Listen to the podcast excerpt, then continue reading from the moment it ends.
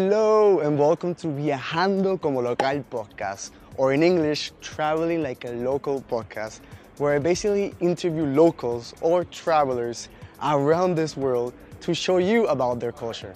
In these next two months, I'm going to around more than 10 countries and I'm meeting with a special guest in each country to talk about their culture, their history. In the meantime, we're gonna have some food, some drinks, and I'm gonna show you their cities. That is why if you're only listening to me by audio in podcast, you're gonna hear a lot of noises from the city around me. But I think this makes it a lot more interesting. Also, the language may vary between English and Spanish depending on what the locals speak in that country. So there are going to be three episodes, each of around 10 minutes, talking about different themes. And they're gonna appear on Spotify, Apple Podcasts, and YouTube. So grab your backpacks and let's travel.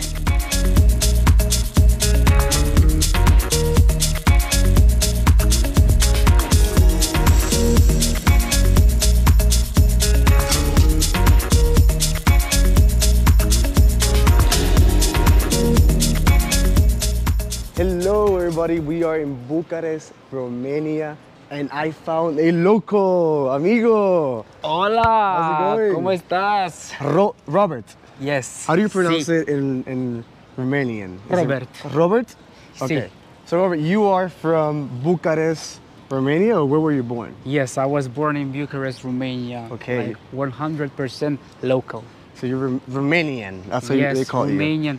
Actually, I was supposed to be named Roberto Antonio. Robert Antonio. My name is Robert Anthony because my mother was in love with some Italian actor. Okay. So when people found out that my name is Robert, they would tend to say Roberto and they would think I'm Spanish or Italian. Okay. But I'm Romanian. You're Romanian. Yes. But, like, Romania and Italy, they have a lot of connections, no? They Yes, they do, and the languages are similar. That's why I can understand Spanish. Okay. Puedo hablar un poquito Habla buen de español. español. Oye, sí, but I hablamos- will talk in English just to be sure.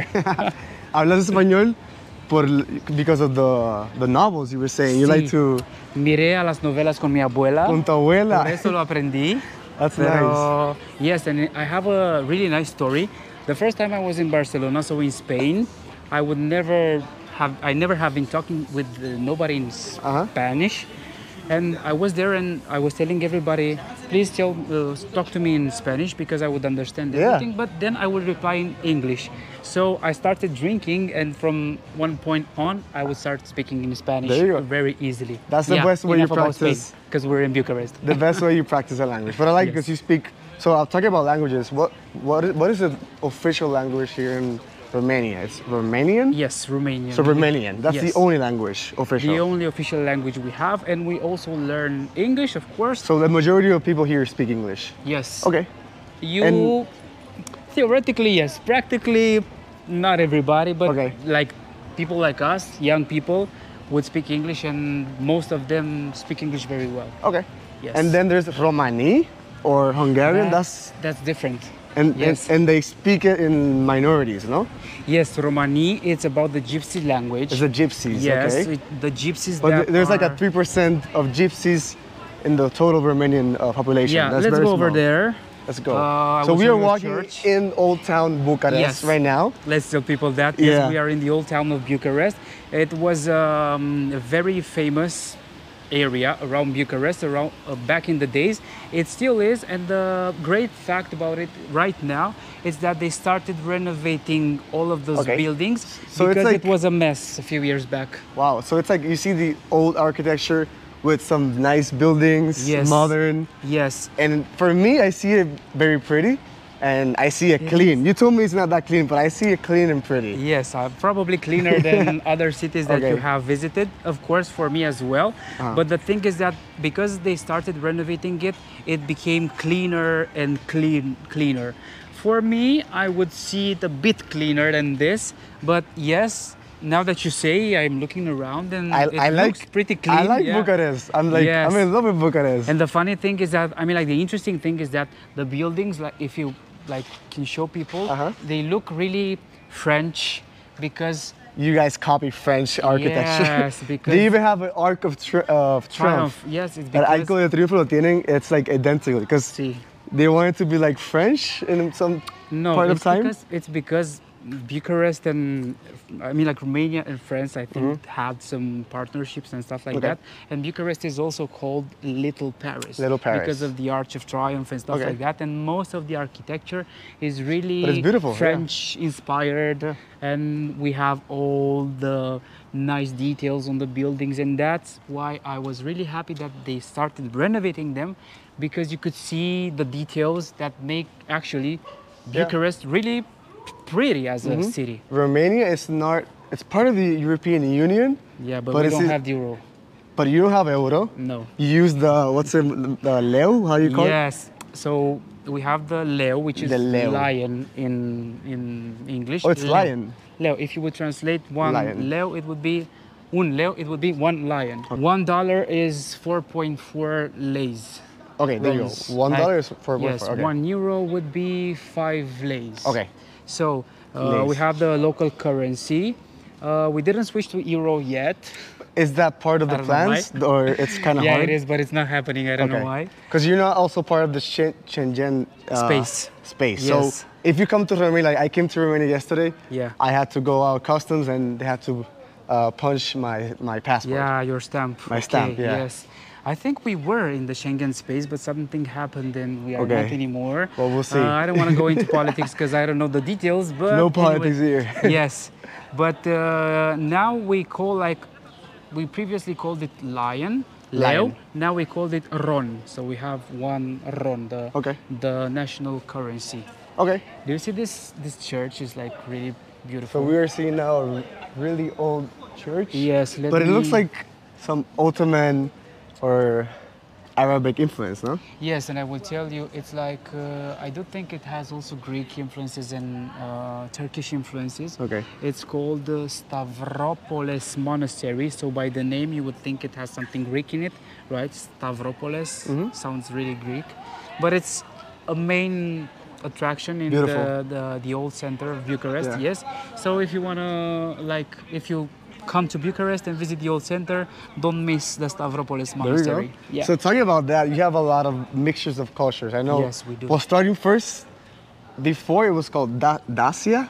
Dacia, Dacia. Dacia, was yes. before Romania. That's what I what I study. You know, I study my history. Yes. And then the Romans came and Yes. they wiped out all the population of the Da- Dacia. Yes.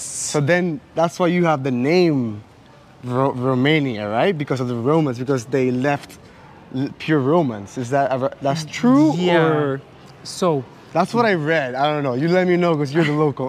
that's true. So Romania was divided, and the like back in the days, Mm-hmm. uh, it would be called the country, the land of Romania, The land of Romania. the Romanian land. So it would be divided in three. Then they all got like they split. Then they put some bits together, and now we have this fish-shaped Okay. country named Romania. Romania. But yes, you are right. The Romans came and conquered. They left. They came back. Uh, it's actually a pretty interesting history, even though it's not that long.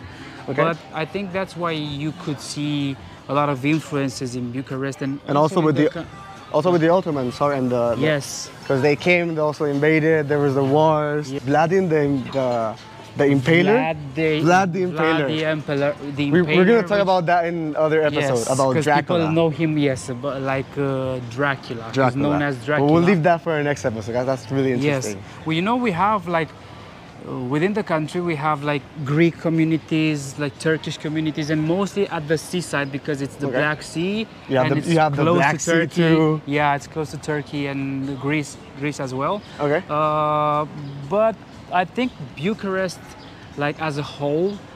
Looks very familiar to Paris, so I Okay. think we have I can say most of that influence yes. here. From what I'm Right? seeing right Right? now, it's it's like that type.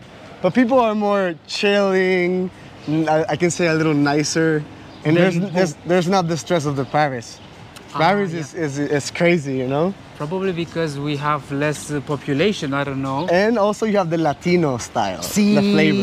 el fuego, because they are pero- Latinos. I'm also Latino. Sí. So we have that. You guys like are more like you like to hug, kiss, yes. dance. Easy going, talking, like having fun, whatever. I like I like the Yes. people from Romania. Yes. So also, you told me you travel alone. Okay. Yes. Uh, When was the first time you traveled by yourself? So I have been traveling for like many, many, many years. but I was in a relationship and I had like my kids and I've been traveling with them for like eight years. And this year I started traveling by myself. Okay. And I found it, yes, I found it like amazing. And I just told Luis, if I wouldn't have the kids, I would be like backpacking with him right Come with now. me. yes, and go in a tour around Europe. But I will be in Puerto Rico and probably we will have some tour around there. Okay. And I think it's really cool because you like connect to yourself. Mm-hmm. Then it makes you discover a lot of things about yourself, and it's about meeting new people. Like we met Yeah. without, I, I mean, like we are basically completely strangers, but we are now shooting something for There you your go. project. Yeah. And that is the Latino part of myself, as you said. It's like I like to meet new people. I love new projects. I enjoy the adventure. And with traveling alone, I got the, the chance to discover that this Awesome. is actually true. Okay, the, the and- thing I felt was actually true because people tell that to me. The same happened to me by traveling alone. I met a lot about myself too. so Yes, I I'm- like it where you're going. So we're gonna cross We're here. gonna cross the street. We hope we don't die. People stop. Okay, people stop in Romania. Yes, yes, some of them. Not all do. countries they stop. So then, Yes. so now you are, you're a journalist. You're appearing on Yes. TV. Tell us, tell the audience, what do you do for a living now? And what- what's So- your passion too? I do have a great history with my career. I started uh, when I was 14. I 14? started- yes. You were working when you were 14? Yes, uh, the Many first- kids are just playing with toys and I you're know, working. I know, I know, I know. I firstly started Okay. acting in commercials. You were acting in commercials? Yes, so I Okay. started being as an actor. Then when I was 16, I started doing uh, press, like mm, musical press. I was working for a magazine that was called Bravo magazine. Bravo magazine? I don't know if you had Here it in in- Romania or? Yes, we had it It's here in- in Romania. Okay. It's German, like the It's base German. is from Germany, but we also had it in uh, Romania. And for me, it was a dream, like because I was reading as a teenager. It was the most famous teenager magazine back then, and I was reading it, and I was imagining like a lot of people working for it, and I would imagine myself working there. Mm-hmm. And you made like it. starting, yeah, starting, and then being like the editor in chief. And I started at 16, Wow. and then became the editor in chief in the end. And when I Editor-in-chief. also so yes, and I, when I was 18, I also started started doing television.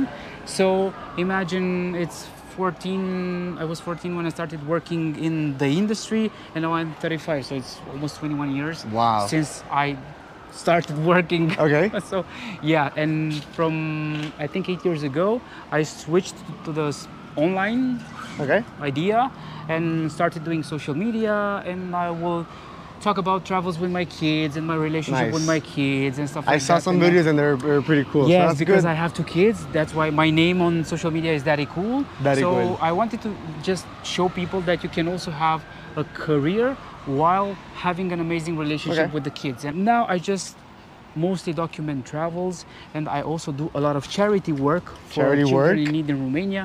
So I That's do good. have a lot of history and we would need like four hours of content so whatever. Yeah. Like long story short, this is my story. No, but I- he, you, you have a really interesting life, and like Yeah. I like this because not many people know Romania.